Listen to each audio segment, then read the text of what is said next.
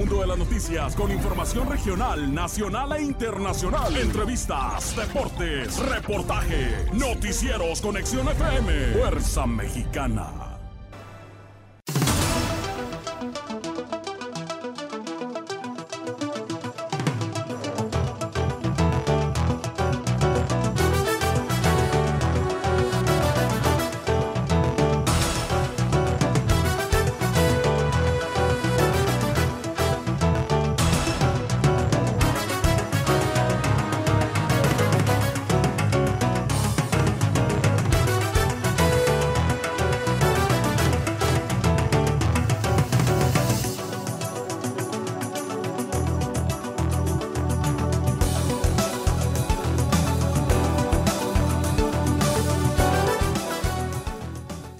Consultas populares deben seguir, dice la alcaldesa de Tijuana. Soy demócrata y no estoy a favor de la reelección, dice AMLO. PRI se va a desdibujar si va contra la reforma eléctrica, dice Andrés Manuel López Obrador. Y algunos, algunos prefirieron rezar. AMLO busca reducir porcentaje de participación con reforma electoral ayudan ciudadanos a ubicar casillas. Pese a poca participación, Andrés Manuel López Obrador asegura que la consulta fue un éxito. Cierre de las casillas en Rosarito en la revocación de mandato. Acuden a las urnas dos de cada diez ciudadanos en consulta de revocación. Estará la vacuna anti-COVID disponible en hospitales generales y centros de salud. Habrá INE para mucho rato, dice Lorenzo Córdoba. Muere hombre al impactar su auto contra un muro en Ensenada, Baja California. Cierran urnas de la consulta en todo el país por revocación de mandato. No se registraron incidentes graves en Baja California. Gastan más en madera que en mitigar daño ambiental. Daniel Boaventura derrocha encanto y seducción en su show. Para quien cometa delitos, la ley será la ley, dice Lorenzo Córdoba. La revocación de mandato registra, se registra baja afluencia en casillas de Rosarito. Joven intenta burlar seguridad para reclamar a AMLO cuando emitía su voto. Esto y más enseguida. Amigos, ¿qué tal? Muy buenos días, saludándoles con el gusto de siempre, que siempre me es mucho, su servidor Jesús Miguel Flores Álvarez, dándole la más cordial de las bienvenidas a este espacio de las eh, noticias correspondiente a el día de hoy. El día de hoy, lunes 11 de abril de este año 2022. Bueno, y dándoles a ustedes la más cordial de las bienvenidas e invitándoles o más bien pidiéndoles el favor que nos ayuden, que nos ayuden a compartir entre sus contactos para que nadie se quede fuera de la información. Y le damos la más cordial de las bienvenidas a nuestra compañera Marisol Rodríguez Guillén, quien nos apoya allá en la cabina máster de Conexión FM, en la operación técnica y en la co-conducción de las eh, noticias. Y ya nos tiene preparado el pronóstico de las condiciones del clima para el día de hoy en Tijuana y el pronóstico nacional y un breve repaso de las efemérides de un día como hoy. Marisol, muy buenos días, bienvenida, te escuchamos. Hola, ¿qué tal? Muy buenos días, bienvenidos a las noticias en la hora 9 a través de Conexión FM Fuerza Mexicana y ya estoy lista con el pronóstico del tiempo.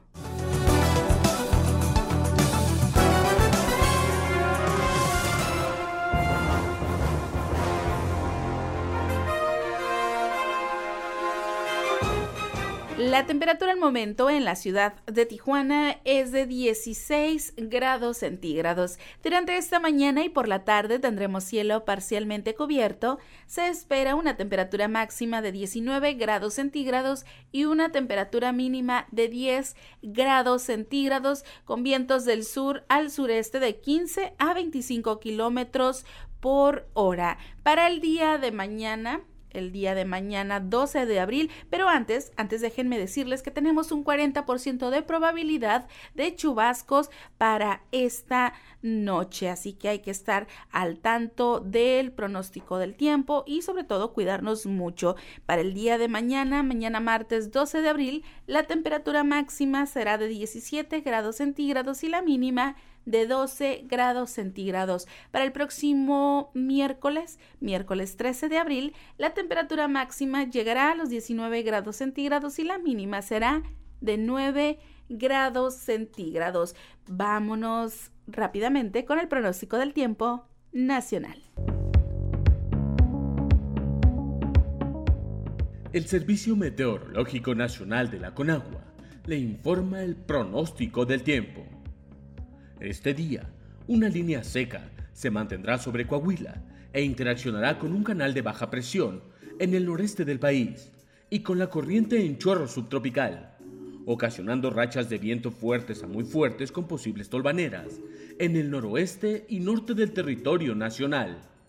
Por otro lado, el ingreso de humedad del Océano Pacífico y Golfo de México ocasionarán lluvias y chubascos acompañados de descargas eléctricas sobre entidades del noreste, occidente, centro, oriente y sureste de la República Mexicana.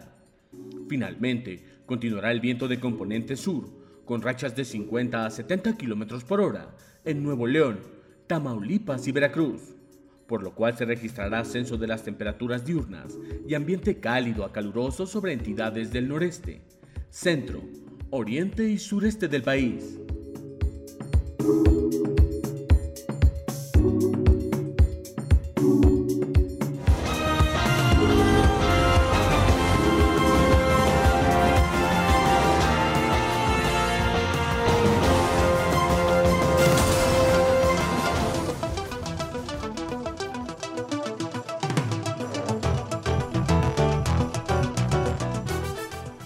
Continuamos con las efemérides de un día como hoy, 11 de abril, pero del año 1857 se promulga la Ley sobre Derechos y Obvenciones Parroquiales, conocida como Ley Iglesias. También un 11 de abril, pero del año 1861, muere Francisco González Bocanegra en la Ciudad de México, poeta, crítico teatral y autor de la letra del himno nacional mexicano. También un día como hoy, 11 de abril, pero del año 1812, se publica en el periódico insurgente El Ilustrador Nacional, editado por el doctor José María Cos. También un día como hoy, 11 de abril, pero del año 1908, eh, nace Masuru Ibuka, fundador de Sony. Un día como hoy, 11 de abril, pero del año 1919, se fundó la Organización Mundial del Trabajo. Hoy también, eh, un día como hoy también, pero del año 2002, es el golpe de Estado contra Chávez. Y bueno, Hoy se celebra el Día Mundial del Parkinson y hoy estamos en el día 101 y solo faltan 264 días para que finalice este año 2022. Tiempo de irnos a una pausa comercial, pero antes los invitamos para que nos sigan en Conexión FM en Facebook. Nos encuentran como Conexión FM oficial, también en YouTube. Estas son nuestras plataformas y en YouTube nos encuentran como Conexión FM oficial. Por Spotify nos encuentran como Conexión FM Radio. También estamos en Tuning Radio. Nos encuentran como Conexión FM Radio y en la web estamos como www.conexionfm.com. Estas son nuestras diversas plataformas para que nos sigan, nos escuchen y nos vean. Vámonos a un corte comercial y regresamos. Un, dos, tres. Conexión FM. Fuerza Mexicana.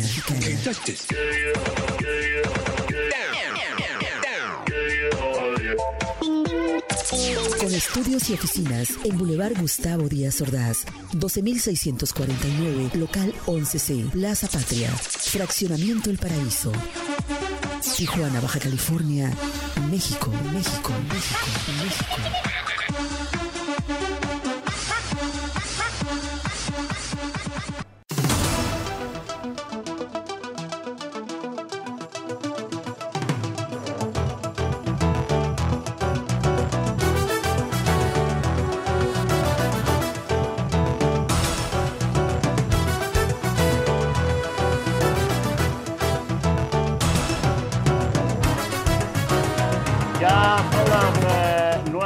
Mañana con 23 eh, minutos. Son las 9 eh, con 23. Es el tiempo de la ciudad de Tijuana, Baja California, México. Y la alcaldesa de Tijuana, Montserrat Caballero Ramírez, consideró que las consultas populares deben permanecer para que la ciudadanía vote a favor o en contra de los proyectos de gobierno. Ayer, en la casilla especial de la Torre Aguacaliente, ejerció su voto sobre la revocación de mandato del presidente Andrés Manuel López Obrador, en donde lamentó la poca, casi nula participación. No le hacen daño al presidente, no le hacen daño a un partido político, le hacen daño a todo el país, dijo la alcaldesa de Tijuana. Y al corte de las 12 del día de ayer domingo, 10 de abril, se habían instalado al 100% de las mesas de casilla para la revocación de mandato, informó el Instituto Nacional Electoral. De acuerdo al corte para el mediodía de la jornada, se habían instalado ya las 1.769 casillas anunciadas para Baja California. Hasta el último informe del INE, no se había reportado ningún incidente de gravedad durante la jornada. Y a unos metros donde cientos de vecinos acudieron a la misa del Domingo de Ramos en el parque del fraccionamiento El Refugio, había una casilla, pero las urnas lucieron vacías desde el comienzo del proceso electoral. No sabía que iba a haber votaciones y como tal no son votaciones porque no participaron muchos, expresó María Hernández Sánchez, vecina de la colonia. La mujer añadió que es una persona devota de la religión católica, por lo que decidió darle prioridad a los asuntos religiosos debido a la temporada que se vive en el ámbito católico. Y en las casillas instaladas en el municipio de Ensenada se pudo observar que hubo poca participación de los jóvenes y una gran presencia de adultos mayores que desde temprano hicieron fila para emitir su voto en la consulta de revocación de mandato. El vocal ejecutivo de la tercera Junta Distrital del Instituto Nacional Electoral, David Rodríguez García, informó que se colocaron las 214 casillas programadas, de las cuales 46 correspondían a San Quintín. En sentido, en ese sentido mencionó que la casilla con mayor retraso fue la 36 básica, ubicada en la colonia 17 de abril, que terminó de instalarse a las 10.55 horas. Sin embargo, no hubo ningún incidente extraordinario durante la jornada, tanto en Ensenada como en San Quintín. Así que resalta participación de personas de la tercera edad en Ensenada, Baja California.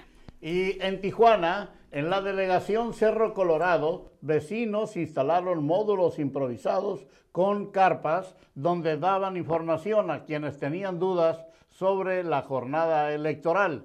Debajo de una carpa con una lona donde se podía leer localiza tu casilla y casilla especial foránea, vecinos se encontraban dando la atención. Estamos ayudando solamente a las personas que no tienen el conocimiento de la tecnología Internet para que puedan ubicar sus casillas. Nosotros les damos la dirección nos gusta apoyar, dijo Jerónimo Castillo, quien se encontraba en uno de los módulos ubicados en la entrada de la colonia Presidentes.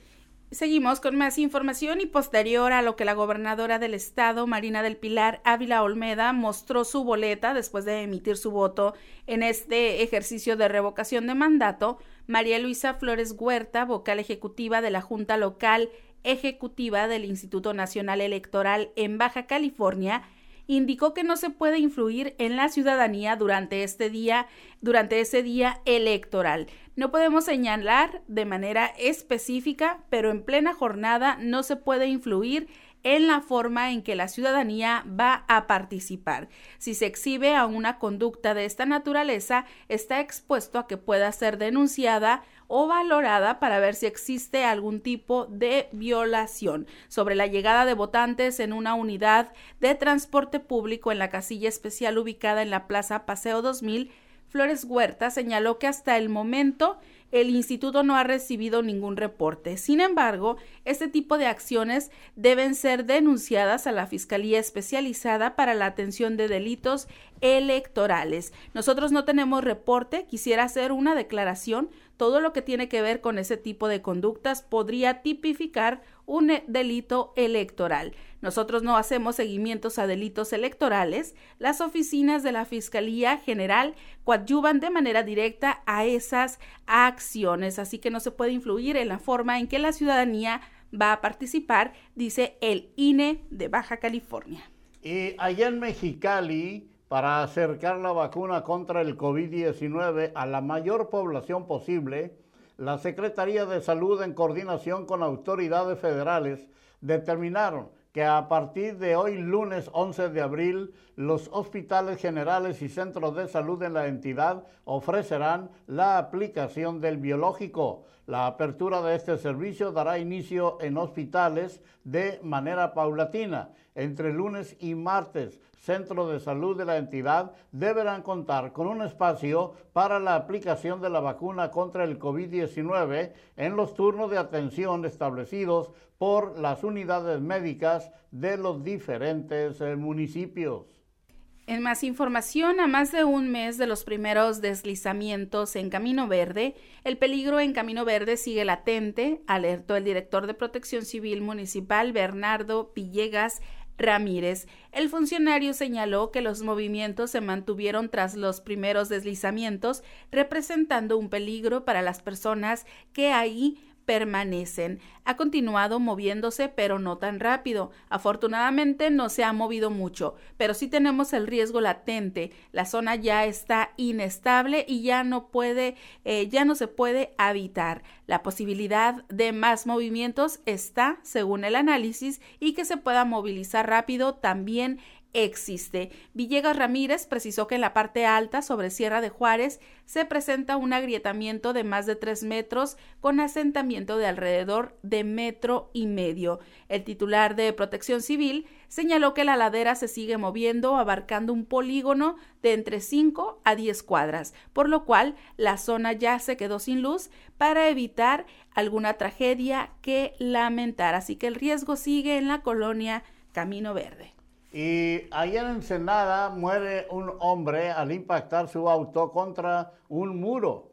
Un hombre falleció luego de que chocara su vehículo contra un muro de concreto allá en Ensenada, Baja California. Los hechos ocurrieron a las 4.18 del sábado 9 de abril en la calle Real de San Fernando y Enlace 2000. Al lugar arribaron oficiales de la Policía Municipal quienes visualizaron un vehículo de la marca Mazda color eh, gris, el cual chocó contra muro de concreto y debido a la fuerza del impacto, el conductor salió por la ventana y quedó tendido en el suelo. En otros temas, este lunes 11 de abril, la regularización de autos chocolate con las nuevas modificaciones del proceso y un plan que intenta llegar a la meta de 280 mil vehículos importados al mes de septiembre. En esta nueva modalidad serán instalados tres puntos masivos de regularización donde se llevará el registro físico del vehículo, la generación de un pedimento de importación y el emplacamiento del vehículo. Esto lo explicó previamente Marco Antonio Moreno Mejía, secretario de Hacienda de Baja California. Los vehículos saldrán ya con el proceso completo desde la regularización hasta el emplacamiento, afirmó el secretario de Hacienda. Bajo el primer proceso del decreto de regularización de vehículos de procedencia extranjera, conocidos como autos chocolate, solo fueron regularizados 8 mil vehículos de los 500 mil que se estima circulan en la entidad, es decir, menos del 2%. Así que reinicia regularización de autos chocolate con plan masivo y una nueva modalidad. Bueno, y en playas de Rosarito, con eh, muy poca afluencia de votantes, transcurrió la jornada de la consulta de revocación de mandato en Rosarito. Las casillas instaladas en las zonas más pobladas del municipio lucieron desde temprana hora con poca asistencia de electores, casi nula asistencia. En las casillas instaladas en la sección 1262, ubicadas en la colonia Lucio Blanco, se distribuyeron 1.613 boletas, pero hacia el mediodía apenas se habían utilizado un promedio de 250, según informaron los encargados de recibir a los electores. Un derrumbe en la mina ubicada en el camino a San Felipe provocó la muerte de un trabajador y lesiones a otro. Los hechos se registraron a las seis horas en la minera Frisco, localizada en el kilómetro 123 de la carretera Mexicali-San Felipe. La Dirección de Seguridad Pública Municipal indicó que el minero fallecido está identificado como Juan Miguel Álvarez Fernández, de 38 años, originario de Durango. El lesionado es Santos Arcadio Morales Pérez, de 40 años, quien vive en el poblado de Tizapán, Hidalgo. Morales Pérez sufrió una herida en la cabeza y al parecer fractura en el hombro izquierdo. La dependencia señaló que aproximadamente a las seis horas del pasado viernes reportaron un derrumbe, un derrumbe en la mina, por lo que se trasladaron al sitio personal de policía, bomberos, paramédicos y militares. Bueno, y finalmente en Tijuana, la solicitud de juicio político en contra de integrantes de la pasada legislatura que respaldaron con su voto el proyecto de la planta fotovoltaica propuesto por el exgobernador Jaime Bonilla Valdés, sigue bajo análisis en el Congreso. Rocío Adame, diputada, presidenta de la Comisión Jurisdiccional, dijo que la solicitud sigue en la consultoría jurídica.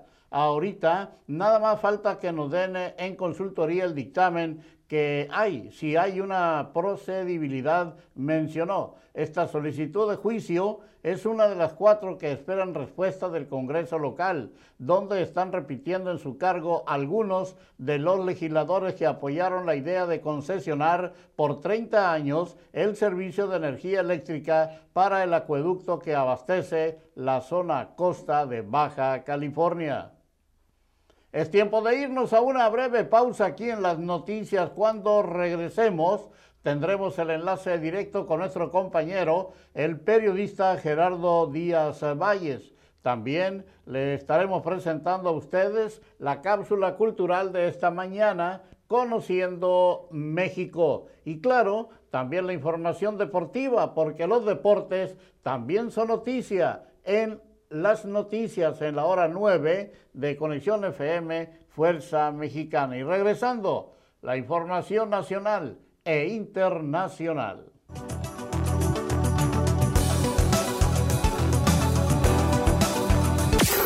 La mejor programación musical. Musical. Conexión FM. Fuerza Mexicana.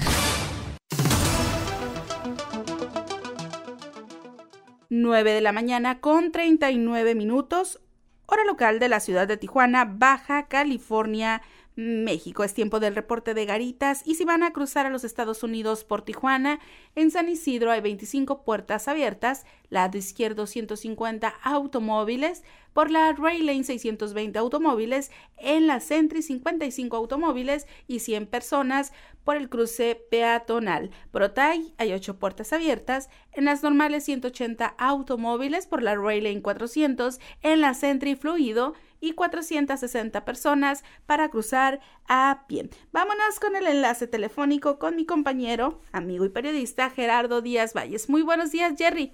Adelante. Gracias, buenos días Marisol. Esta mañana con el gusto de siempre. Un hombre fue arrollado esta mañana en el libramiento Sur Rosas Magallón entre el puente Obrera y puente la Villa. Eh, esto fue hace unos minutos, hace solamente, y pues es uno de los tramos más peligrosos en el libramiento sur, esa parte de donde está la invasión de predios, en donde es conocido por la venta de autos los fines de semana, donde también hay muchos problemas viales de por la entrada y salida de vehículos está en ese sector. Aquí en Rosarito, pues esperando la llovizna de hoy a mañana, a pesar de eso, gran movimiento de spring breakers, de, los vacacionistas de primavera, está se, se está reparando. Ha habido muchos conflictos también en el transporte, clásico reversazo. Ayer fuimos testigos, un hombre fue embestido en este, por rebasar por el carril derecho en el pleno Boulevard Benito Párez en Rosarito sigue siendo un dolor de cabeza, los problemas de, de movilidad también en Rosarito. Y finalmente, pues la consulta popular de la, revocación de mandato, pues también hubo muchos problemas de las casillas que se movieron de kilómetros de distancia del poblado Morelos hasta Villa Bonita, la zona norte de Rosarito, de Primo Tapia, igual se concentraron estas casillas y pues los más afectados fueron los adultos mayores, que son los, los que ya estaban desde muy primera hora, desde muy temprano, esperando ir a votar. Hubo de todo un poco, pero también se ve los diferentes grupos que ahora se dicen Morena, pues son de otros partidos que están y cada uno jalando por su lado. Por cierto, no vimos a Jaime Bonilla votar eh, en estos golpeteos que se siguen dando a la propia gobernadora Marina del Pilar, quien en estos momentos está en la Ciudad de México, pudiera dar a conocer, se, se anticipa que habrá un nuevo programa de vacunación para reforzar los preparativos contra el COVID eh, para evitar que sigan resurgiendo contagios en toda la entidad ahora y vienen restricciones como el uso del cubrebocas en sitios públicos, en eventos masivos, pues hay que estar alertas en este sentido. Es la información. Buen día para todos. Muy buenos días, mi estimado Jerry. Gracias por tu participación, por tu trabajo periodístico. Reporte que hemos presentado al auditorio de Conexión FM, Fuerza Mexicana. Y es tiempo de irnos a la cápsula cultural de esta mañana, Conociendo México, y tenemos el tema, el tema obligado de esta mañana. Hoy inicia la Semana Santa y, y ese es el tema del día de hoy, la Semana Santa. Adelante. La Semana Santa es el conjunto de celebraciones de carácter religioso que se hace la última semana de Cuaresma, de Domingo de Ramos a Domingo de Resurrección. Festividades que conmemoran los últimos momentos en la vida de Jesús, iniciando con el Domingo de Ramos, jueves, viernes y sábado santo, para culminar con el Domingo de Resurrección y la Pascua. El motivo cristiano de la Semana Santa es celebrar y recordar los últimos momentos de Jesús en la tierra, pasión, muerte y resurrección. Adicional a todo esto existe la llamada cuaresma que conforma 40 días consecutivos previo a Semana Santa, donde por tradición se acostumbra comer marisco durante los viernes. Esto con la finalidad de ir desintoxicando nuestro cuerpo, evitando las carnes rojas. Como dato curioso, una de las tradiciones en la cultura latinoamericana, incluyendo nuestro país México, es no laborar el Viernes Santo, ya que ese día se conmemora la muerte de Jesús. Sin embargo, durante la Pascua es la época perfecta para escaparte a la playa ya que gran parte de las escuelas y trabajos tienen un receso durante siete días consecutivos. Ay, por supuesto, no podía faltar el postre típico de Cuaresma y Semana Santa, la famosa capirotada. Pues como te mencionábamos anteriormente, durante los viernes se acostumbra a comer pescado y evitar las carnes rojas. Por eso la capirotada es el postre mexicano típico de esa temporada. Consiste en pan tostado o añejado, cortado en rodajas y complementado con plátano, pasas, nueces, guayaba, cacahuate, piloncillo y queso que a pesar de ser muy mexicano, ha sido adoptado por diversos países. ¿Alguna ocasión la probaste? Para Conexión FM Fuerza Mexicana, Daniel Gerardo. Hasta luego.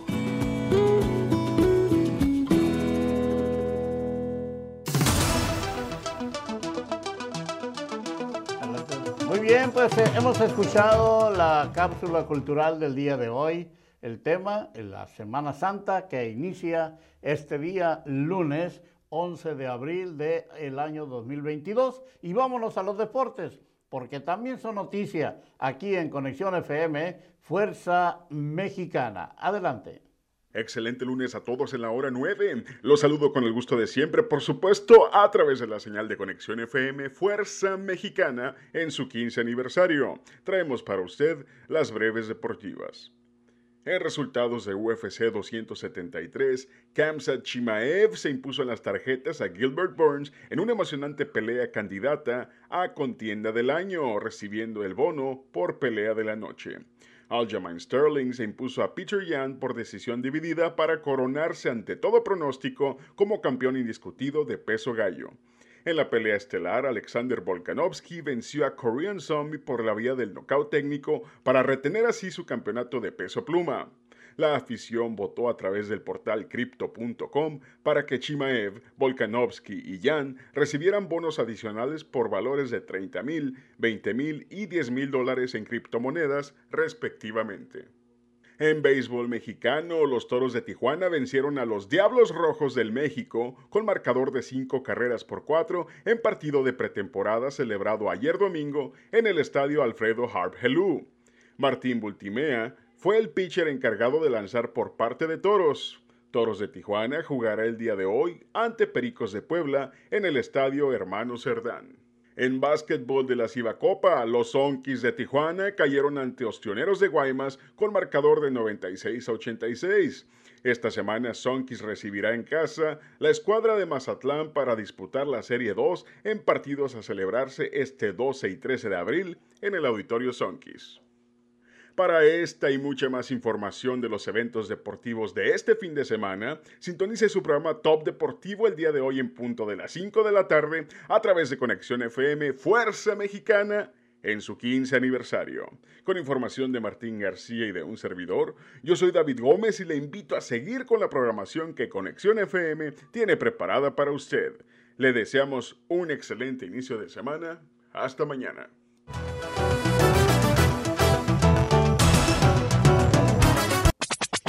La nueva era de la radio. Conexión, conexión, conexión. Conexión, conexión. Fuerza Mexicana. Conexión FM.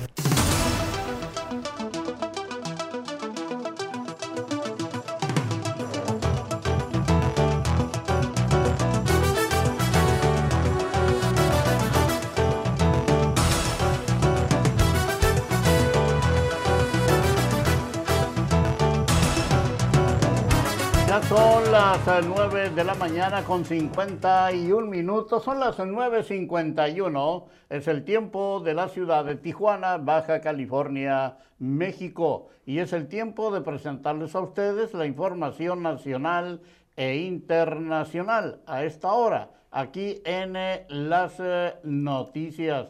Bueno, y pues eh, en la información nacional, el PRI se va a desdibujar si va contra la reforma eléctrica, eso dice López Obrador. El presidente Andrés Manuel López Obrador aseguró que el PRI se va a desdibujar por completo si vota en contra de su iniciativa de reforma eléctrica y se va a quedar sin nada por el apoyo que brinde al PAN te puede interesar. Durante su conferencia de prensa matutina, el mandatario reiteró que si se comete la traición por la oposición de no aprobar su reforma eléctrica, va a proteger el litio en la reforma de la ley minera.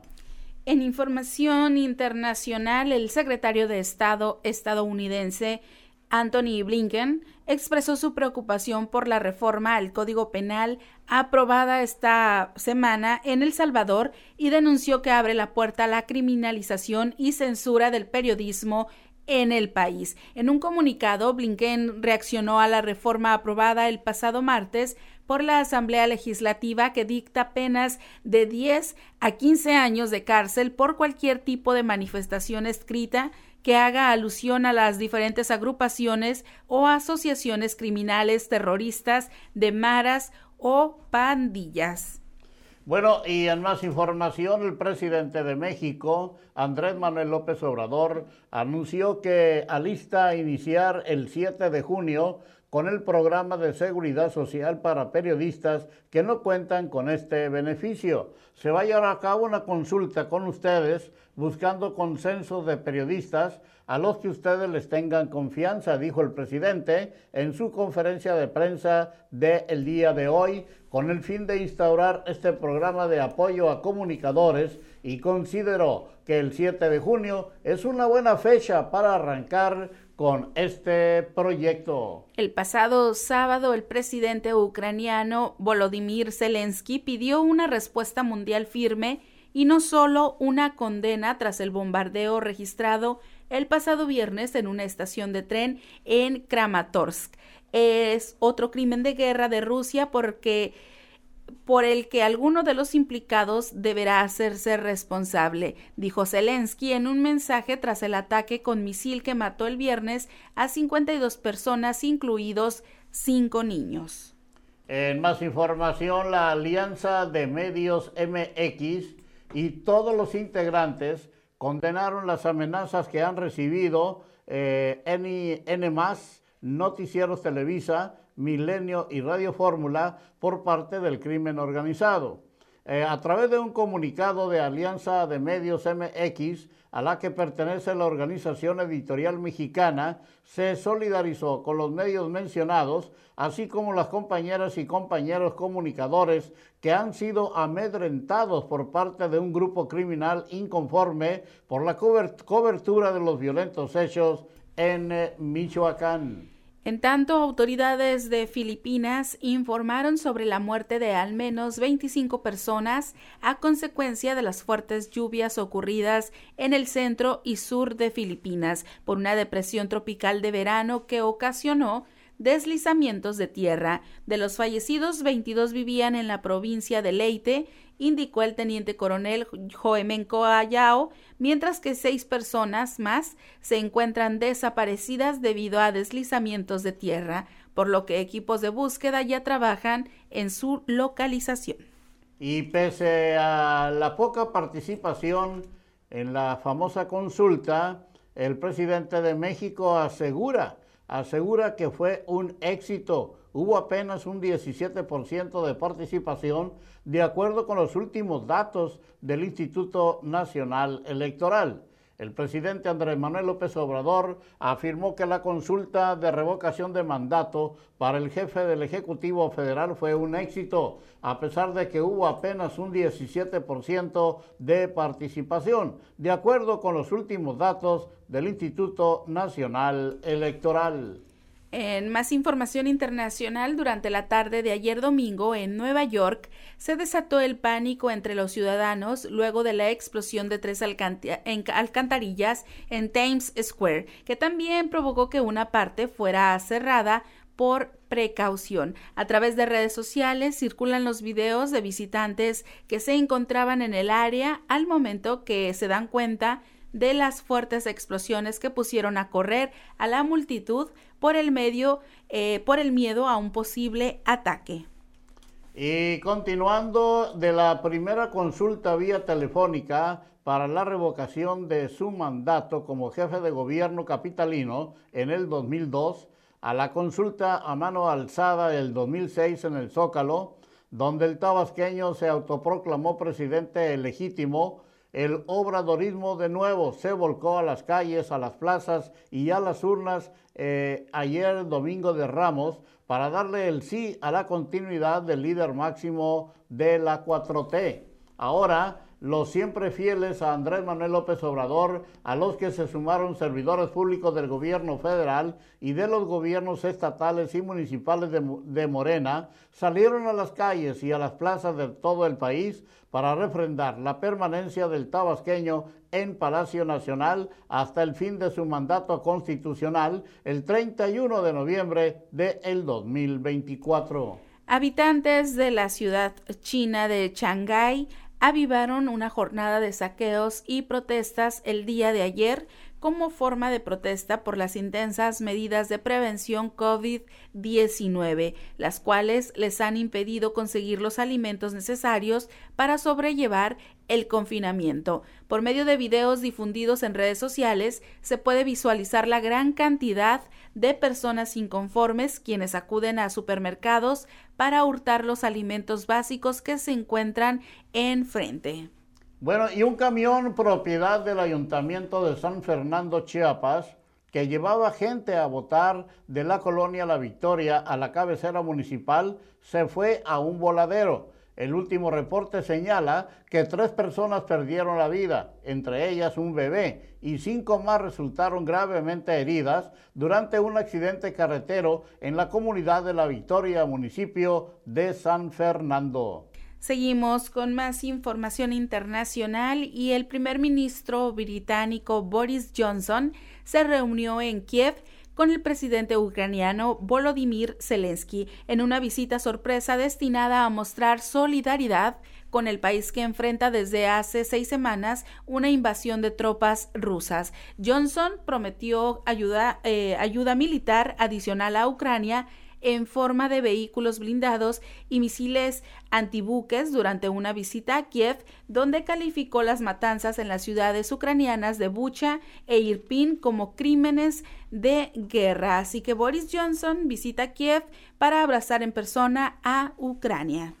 La Junta Local del Instituto Nacional Electoral informó en cuatro secciones del municipio de San Salvador Atenco, en el Estado de México, que representan ocho casillas, se suspendió definitivamente la votación en el ejercicio de revocación de mandato por la presencia de personas que no permitieron la votación.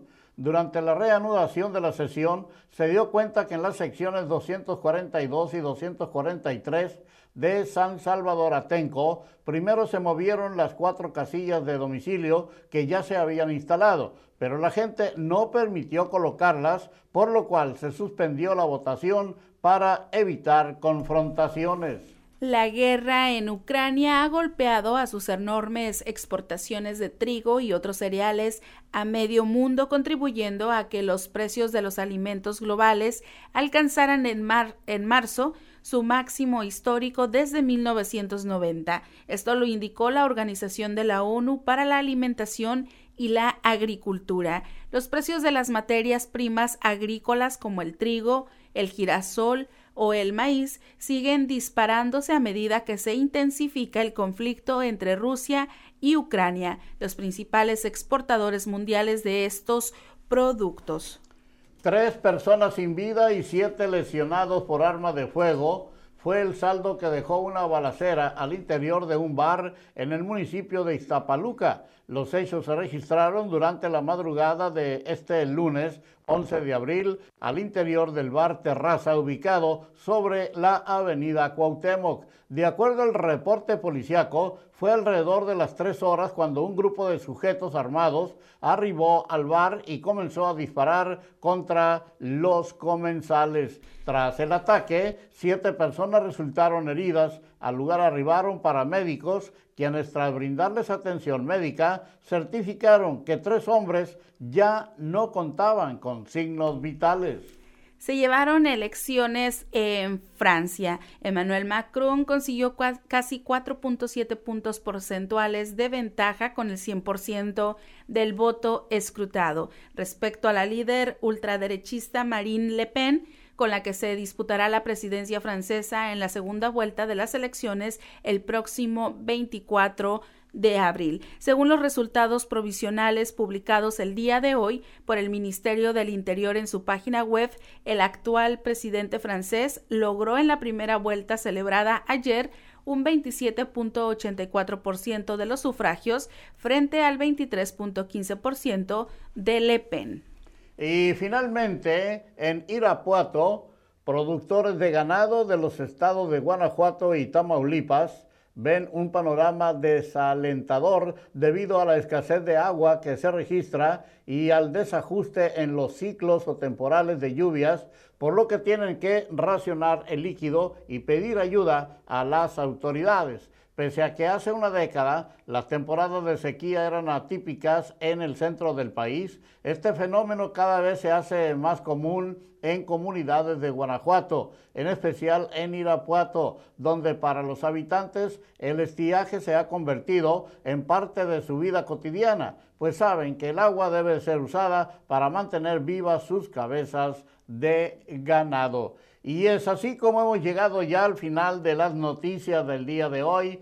Por mi parte, su servidor Jesús Miguel Flores Álvarez, no me resta más que agradecerles el favor de su atención e invitarles para que siga y esté muy al pendiente de la programación de Conexión FM Fuerza Mexicana. Gracias a nuestra compañera Marisol Rodríguez Guillén, allá en la cabina máster de Conexión FM. Sígala pasando muy bien que Dios les bendiga a todos y a nosotros también.